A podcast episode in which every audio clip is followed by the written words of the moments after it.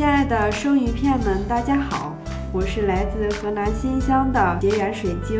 一切都没有计划，说走就走的旅行，反而给旅途增添了不少风采。旅行中的风景让人流连忘返，初来声声慢青旅，就让我感觉到了家一样的温暖和真诚。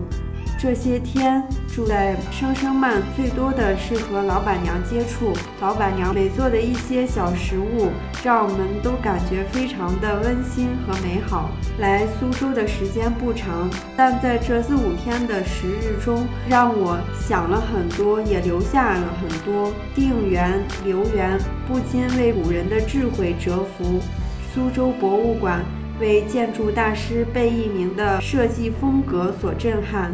小桥流水人家、古树、亭台楼阁，这些大致就是我对苏州的印象吧。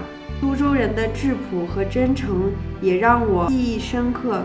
苏绣的一针一线，舱门的横街，错落有致的苏州古代建筑，仿佛把我带入江南水乡的一情一物当中。在苏州，也让我感触了很多，感受了很多苏州人的勤劳，商业街的繁华，虽不能把美景一一尽收眼底。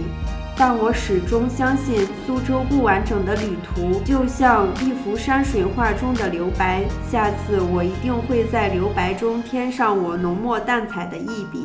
陕西宝鸡的大姐，内蒙古的大哥，湖北黄冈的曼曼，湖南的小妹，我亲爱的旅途舍友们，我们相聚声声慢，结缘于声声慢，我非常开心，也非常的幸运，预祝声声慢越来越好。